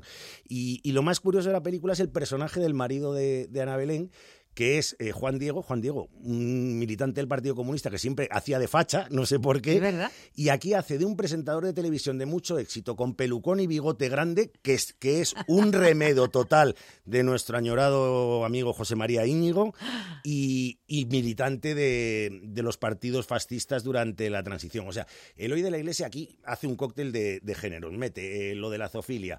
Eh, bueno, por supuesto, desnudan a Belén, que era lo que vendía entradas en el año 77. Y además una denuncia del auge del fascismo en la España de la transición y además de la telebasura que ya empezaba a ver en aquella época. Es un batiburrillo que, que es una película que, por cierto, lleva varios meses arrasando en, en la plataforma Flixolé. ¿Qué dices? Sí, ahí está y, y arrasa. They were two young girls Bueno, pues aquí sí, fíjate, aquí sí conozco al director. Hombre, es que como para no conocer al director, lo que pasa es que cuando hizo esta película no le conocía a nadie. Porque en el año 1994 un neozelandés llamado Peter Jackson eh, hizo su cuarta película, tenía 33 años, él había hecho antes tres películas de terror, hizo su cuarta película que fue Criaturas Celestiales, con la que consiguió ser nominado al Oscar al Mejor Guión y además un éxito de taquilla a nivel internacional. Es una película que reconstruye una historia real sucedida en Nueva Zelanda, que era la relación pseudo-lésbica entre dos adolescentes que cuando los padres deciden que no se vean más porque es una relación malsana, pues deciden matar a los padres. Y todo esto está basado en hechos reales, contado como una mezcla de cuento de hadas maligno y un poquito pesadillesco, y con el estilo de Peter Ya Jackson. te lo has inventado pesadillesco. Pesadillesco. Y bueno, pues fue la película que convirtió a Peter Jackson en un director internacional. Luego ya vinieron los Titanics, los Avatares Los y, los de los Señores de los Anillos. En el reparto nos encontramos a una actriz británica de 19 años que estaba empezando, llamada Kate Winslet, que también ha hecho su carrera posterior durante los siguientes 30 años, Oscar incluido por, por el lector. Titan- y Titanic, ¿no? No, Titanic, es, Ah, ¿no eh, le dieron Oscar Titanic ella? no le dieron el Oscar a... Solo a la peli. No, le dieron 11 Oscar a la película, pero no se lo dieron a ninguno de los actores. Pues fíjate, yo ya se lo había dado. Universal Pictures proudly presents a hilarious new comedy that reunites the cast of A Fish Called Wanda.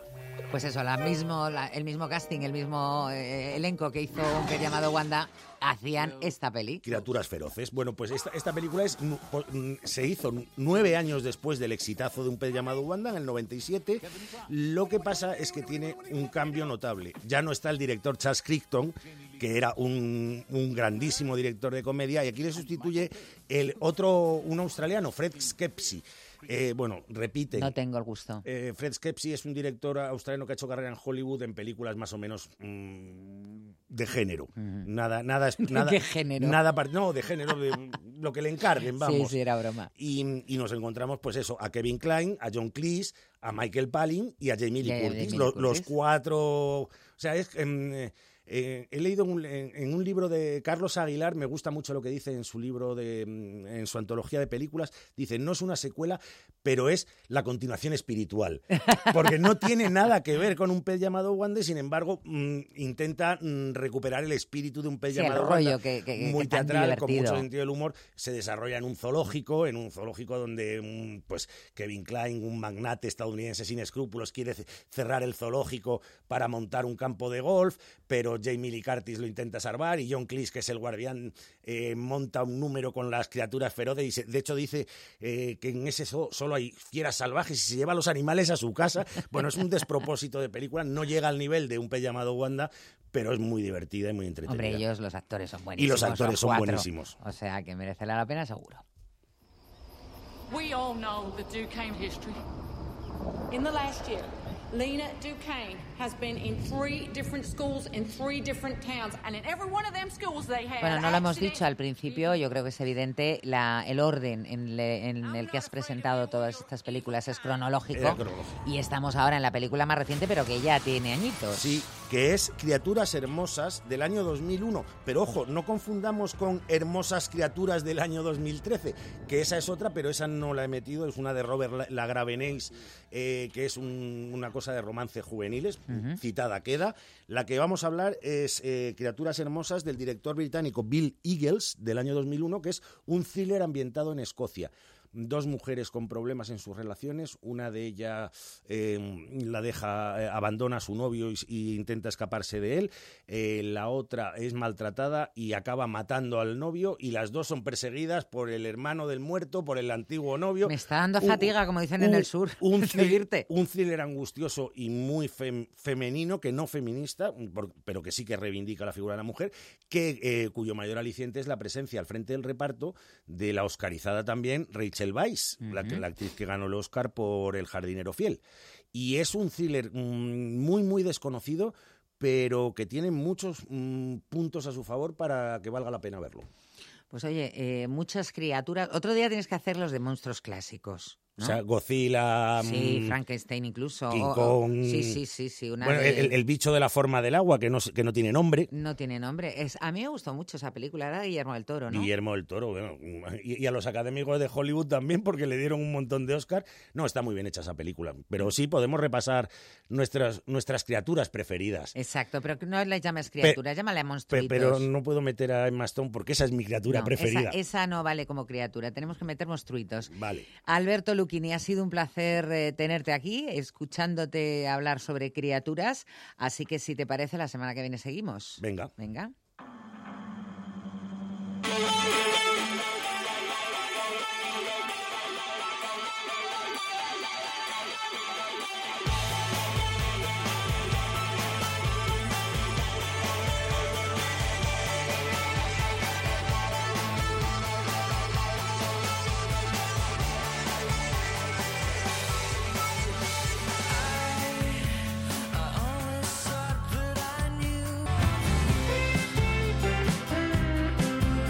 Dos hasta las dos. Begoña Tormo y tú.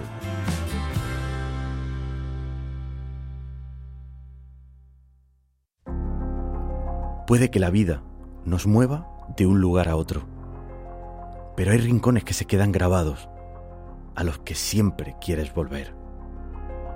Lugares que forman parte de ti, en los que vivir y compartir historias que quedarán para siempre. Para mí, ese lugar es Vera. Vera, historias para toda la vida. En un contexto de crisis hay muchas familias que están atravesando graves dificultades para atender sus necesidades más básicas. Hoy toca dar una respuesta urgente y directa a los hogares más afectados. Tú también puedes estar donde toca. Hazte socio o socia de Cruz Roja. Entra en cruzroja.es o llama al 900-104-971. ¿Necesitas una furgoneta? En onefurgo.com te ayudamos. Alquilar una de nuestras furgonetas es rápido y sencillo. Descubre entre toda nuestra flota cuál es la furgoneta que más se adapta a tus necesidades, ya sea porque quieres mover materiales o hacer una mudanza. En OneFurgo siempre una furgoneta a tu disposición. La furgoneta que buscas está en OneFurgo. Más info en onefurgo.com.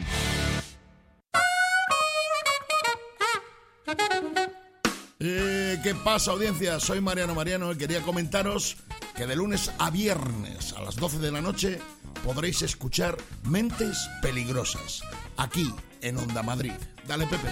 Mentes Peligrosas, posiblemente el mejor programa de España y Portugal.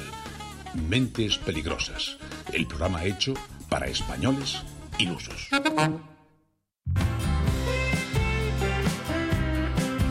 Dos hasta las dos en Onda Madrid.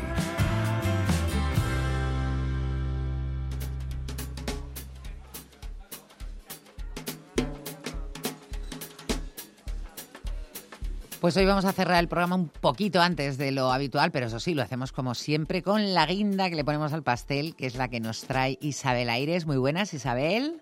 Buenas tardes. ¿Qué tal, Wally? Oye, mm, eh, te voy a decir, hoy hemos hablado de Fitur porque hemos hablado de vinos de Portugal, del centro de Portugal. Hemos hablado de la oferta turística que tiene y mucha eh, Madrid, pero la zona más rural, Madrid rural. Eh, pero nos hemos quedado también un poquito con ganas de saber qué es lo que ha pasado, de cuánto ha dado de sí esta edición, porque yo creo que es la cita internacional más importante en cuanto a turismo se refiere, ¿no? Del mundo. Es, es, es la cita más importante, la verdad que es una pasada. Eh, bueno, 44 ediciones que lleva eh, ya a cabo eh, y bueno, lleva desde el miércoles, termina ya mañana domingo. Fíjate los números, ¿eh? porque es que asustan. 9.000 empresas participantes, 152 países, 806 expositores titulares eh, que han tenido la oferta a lo largo de los nueve pabellones, además ha sido uno más que el año pasado, Ujú. y 250.000 personas que están pasando, o estamos pasando por allí en estos días. La verdad que, bueno, eh, es un, un dato muy importante y muy importante también para Madrid, porque fíjate la inyección económica Hombre, eso es pasta de al toda final. la gente. Claro, pues mira, se estiman unos 430 millones de ingresos Uh. Que van directamente, pues eso, al transporte, a la hostelería, a la restauración, al gobierno, al, al comercio, al ocio, a la cultura, al gobierno también, pero de otra Gobierno manera. menos, espero. Bueno, entonces, eh, bueno, pues Madrid está viva y de verdad esta semana ha estado vivísima y, y muy viajera, desde luego. Ha sido ha sido una pasada. eh. Oye, yo este año no, no he estado, la verdad, porque me, me da un poco de miedo también acercarme y además Ya. es que tenemos ya nada, empieza en unos días Ma- Madrid Fusión y ahí ya nos vamos a pegar una paliza de, de, de- de IFEMA importante. Entonces, cuéntame un poco cómo ha ido, cómo ha sido. Bueno, confesaré que yo sí he estado, eh, eh, ya el fin de semana descansaré, pero esos tres días previos sí que he estado por allí. Y la verdad que, bueno, ha sido muy interesante todo lo que allí ha pasado. Bueno, además este año se ha, dividido en varios bloques. Eh, pues, por ejemplo, ha estado el Fitur for All, que, bueno, pues ha sido una novedad porque es, eh, la idea era fomentar el turismo accesible e inclusivo para visibilizar aquellas eh, empresas y destinos que impulsan este, este, bueno, pues este turismo, eh, pues eh, inclusivo para todos. La verdad que me parece Gente algo con discapacidad, entiendo, ¿no? Eso Para- es, sí, sí, para que haya cada vez, pues eso, eh, con menos barreras arquitectónicas, que se pueda viajar, si, pues, pues eso, sin tener que necesitar a gente que te, que te lleve, por decirlo de alguna manera. Por ejemplo, también Fitur Sport, que esto a mí también me interesaba mucho, que es el turismo ¿Ves? A mí yo se claro. hubiera pasado por delante y no hubiera ni mirado. Sí, ¿verdad? Bueno, yo sí, porque ya estoy además eh, desarrollando ese turismo. Yo empecé por el turismo gastronómico, ahora ya lo estoy haciendo gastronómico deportivo. Yo me O quedé sea en el que- gastronómico. ya, lo sé, lo sé. A mí me ha gustado, me ha gustado mucho este Fitur Sport. Fitur, Fitur Tech, Techchi, que es, eh, bueno, pues nuevos retos de la industria hostelera y hotelera junto con la inteligencia artificial. Fitur Cruises, que es la forma dinámica y la conciencia medioambiental de, de hacer turismo de cruceros. Ahora lo venden, lo están vendiendo sí, mucho, ¿no? Eso de que es mucho. eh, Mm. responsable, sostenible, porque claro, es que menudos mm, muertos, perdón, ¿eh? Eh, Transatlánticos. Tochos, claro. Hay por ahí que dices, esto muy ecológico no parece, claro. No, pues claro, lo que está potenciando es eso, que sean, que sea una conciencia medioambiental y eh, bueno, pues una forma de viajar que también existe ese, ese turismo de cruceros. Ujú. Eh, Futuro LGBTI o, eh, o más, o más, que es eh, el primer, eh, hace el, el decimoprimer aniversario. Eh, con el lema Destinos por la diversidad. Eh, pues eso, además eso se ha convertido en un evento de referencia, eh, pues eso, de, de las ferias de turismo internacionales, porque es al final un sector que engloba más del 10% de los turistas a, a nivel mundial. 10%, ¿qué me Eh, dices? 10%, sí, sí. El- el, eh, bueno, pues al final también ese, esos gay friendly, ¿no? Esos hoteles gay friendly que también se están potenciando mucho y se está, bueno, pues eso, llevando a cabo, que también están ahí. O Fitur Woman también, ya va- vamos a hablar de mujeres, para hacer esa promoción del lidera- de- de- liderazgo femenino. O sea, que ha habido, la verdad, eh, muchos eventos en torno a, este, a estas áreas, que ha estado muy interesante. Eh, de, de- de stand, que yo me pasé por allí, por ejemplo, por el stand de Comunidad Madrid, claro, a ver, Claro. que tirar a ser patria. Y eh, además era el mismo stand, el de Comunidad Madrid y Ayuntamiento, eh, y bueno, ha sido un, un stand de verdad muy espectacular. Eh, han promocionado ocio nocturno, el patrimonio histórico, artístico y natural que tenemos, los grandes eventos, eh, esa oferta personalizada, eh, pues sobre todo tras ese domi- 2023 con récord de turista y, y de gasto, además. Sí, sí, sí. Y, y además muy curioso, bueno, también se va a poder seguir viviendo hoy sábado y mañana domingo porque ha sido, pues, eh, eh, han ofrecido degustaciones de productos y productos típicos de nuestra gastronomía, pues a, a través de participación de los mercados municipales de Madrid, Ujú. la chocolatería San Ginés, está tan memorable que todo el mundo pasa por allí, la taberna La Daniela, eh, las pastelerías de la Asociación de Empresarios Artesanos de Pastelería y Las Panadería, EMPAS, de las sí, y han hecho bueno demostración de trabajo de artesanos, comerciantes del barrio de las letras y había hasta actuaciones de flamenco entre otras actividades. Está no es chulo. madrileño, pero como tenemos estos tablaos en Madrid que son tan tan eh, dinámicos, pues también hemos hecho. O sea que Madrid ha, ha vivido y ha triunfado eh, en Fitur, la verdad que que de una manera, bueno, pues, exitosa. desde Me luego. alegro, me alegro porque la verdad es que nos lo merecemos, que, que en Madrid Sí. se nos conozca no solamente eso por la ciudad o por el Real Madrid, como dice mucha gente, es, sí, sí, sino por, por todo lo que tenemos, que es mucho más. Bueno, ¿y qué más? ¿Qué más has bueno, visto? pues mira, Fíjate, eh, donde he ido, porque claro, además Ecuador este año es el país socio de Fitur 2024, porque bueno, pues eh, ha sido protagonista de la feria como para poder fortalecer, fortalecer vínculos entre el mercado español eh, y el de Ecuador y así potenciar también a Ecuador como destino turístico. Es un país que, aunque últimamente está teniendo conflictos y demás, es digno de descubrir por todo lo que, lo que tiene. Y he descubierto una ciudad de este país que me ha fascinado. ¿Cuál? Cuenca. ¿Qué dices? Cuenca. Iba a decir una barbaridad. No lo voy a No, decir. Cuenca, Cuenca existe, Cuenca existe y, y existe en Ecuador. Eh, que además es una ciudad que, que está hermanada con nuestra cuenca y que además tienen cosas eh, similares. ah, tan No similares tendrán casas tienen- colgadas, ¿no? Señora, hasta que tienen casas colgantes, sí. ¿Qué dice? Colgadas, colgadas, no digas colgantes, por Dios. No, no, porque- ellos las llaman, ellos las llaman colgantes, Ah, por eso mira, he puesto la Pues diferencia. fíjate, sí, sí. fíjate, eso está muy bien saberlo, porque no, vamos, sí. En- en Cuenca dices colgantes y te cuelgan ellos, vamos. No, pues aquí, aquí puedes decir tranquilamente colgantes porque así es como ellos las llaman. Bueno, te diré que Cuenca es la tercera ciudad más importante de Ecuador. eh, la conocen además como el Tesoro de los Andes y bueno, pues eh, tiene mucha historia, mucha cultura, mucho patrimonio, tradiciones, eh, bueno, que, que tanta tradición y tanta cultura que es, eh, es una ciudad declarada Patrimonio de la Humanidad por la UNESCO desde el año 1999. Y, y es que he descubierto de verdad una ciudad que no me, no me imaginaba. Tiene, es un referente turístico con el Parque Nacional El Cajas que tiene allí. Tiene como ciento, no, perdón, como 250 lagos y lagunas.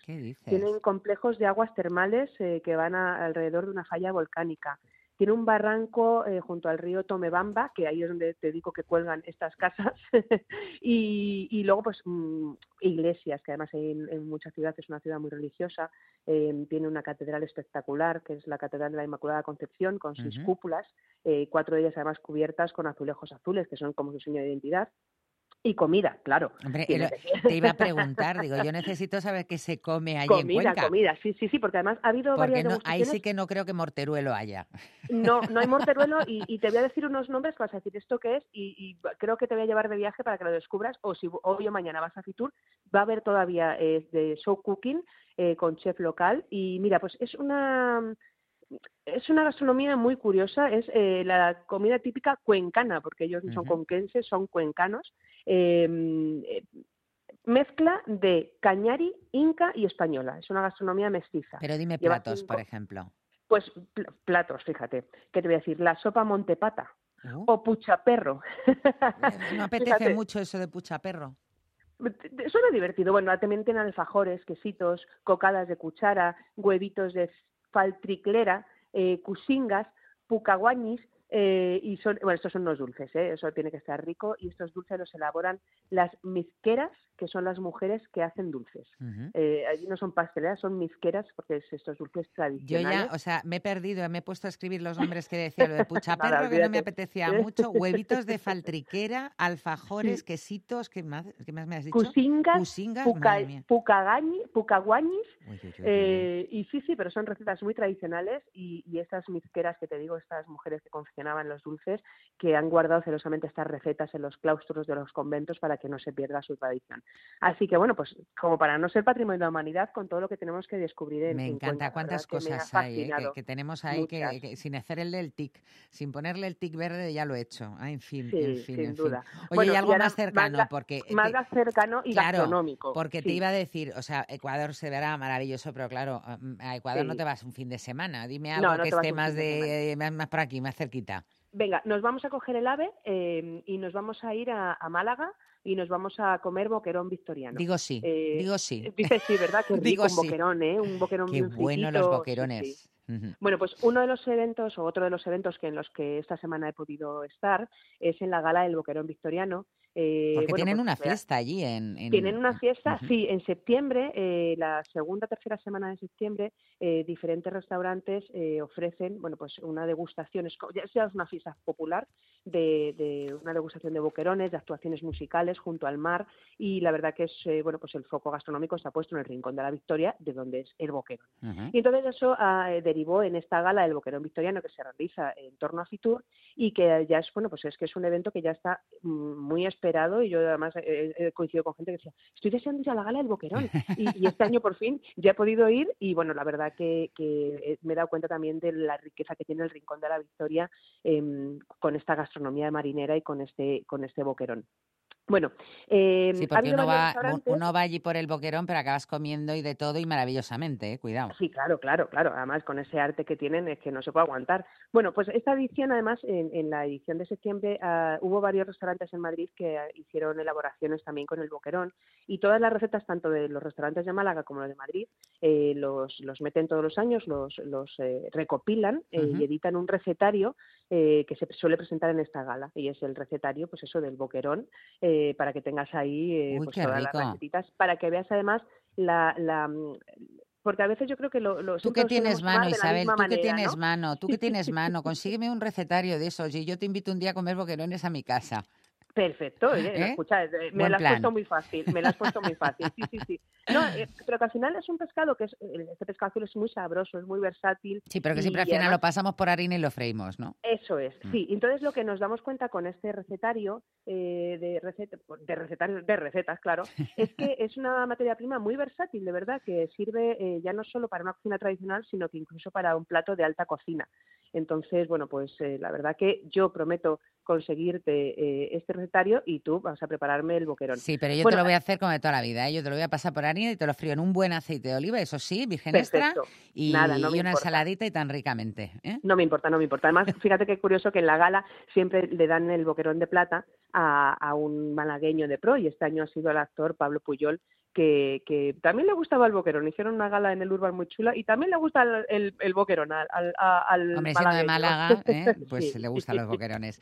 Pues Sí, Isabel, sí. muchísimas gracias por habernos contado todo esto que ha pasado en Fitur, porque tú lo has vivido. La semana que Lo viene, a ver, y- la semana que viene Madrid Fusión, ¿eh? Te espero. Lo seguiré viviendo. La semana que viene vivimos otra de Madrid Fusión. Claro, es que imagínate, podría haber seguido contando de Fitur tres No, días ni más. me- y ni- no puedes contarme Nada. más cosas porque ya se acaba el tiempo. O sea Me que ya corriendo. te esperas a la semana que viene. Cuento eso, te cuento de Madrid Fusión. Buen fin de semana. Buen fin de semana, amiga. Gracias. Dos hasta las dos. Begoña Tormo y tú en Onda Madrid.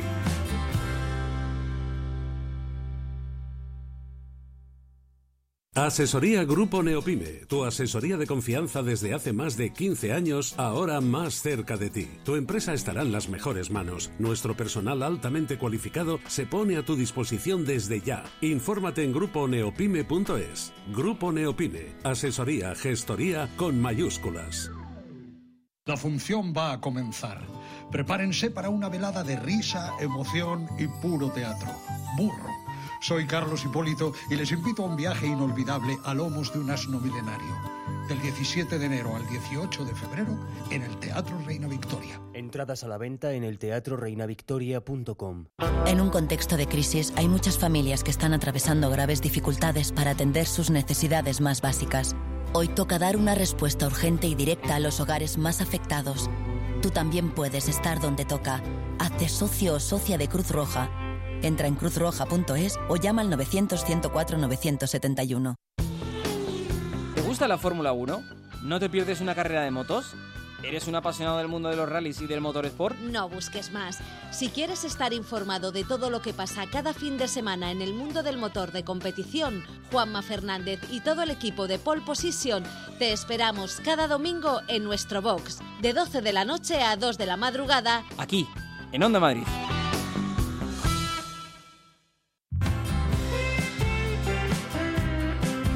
Dos hasta las dos en Onda Madrid.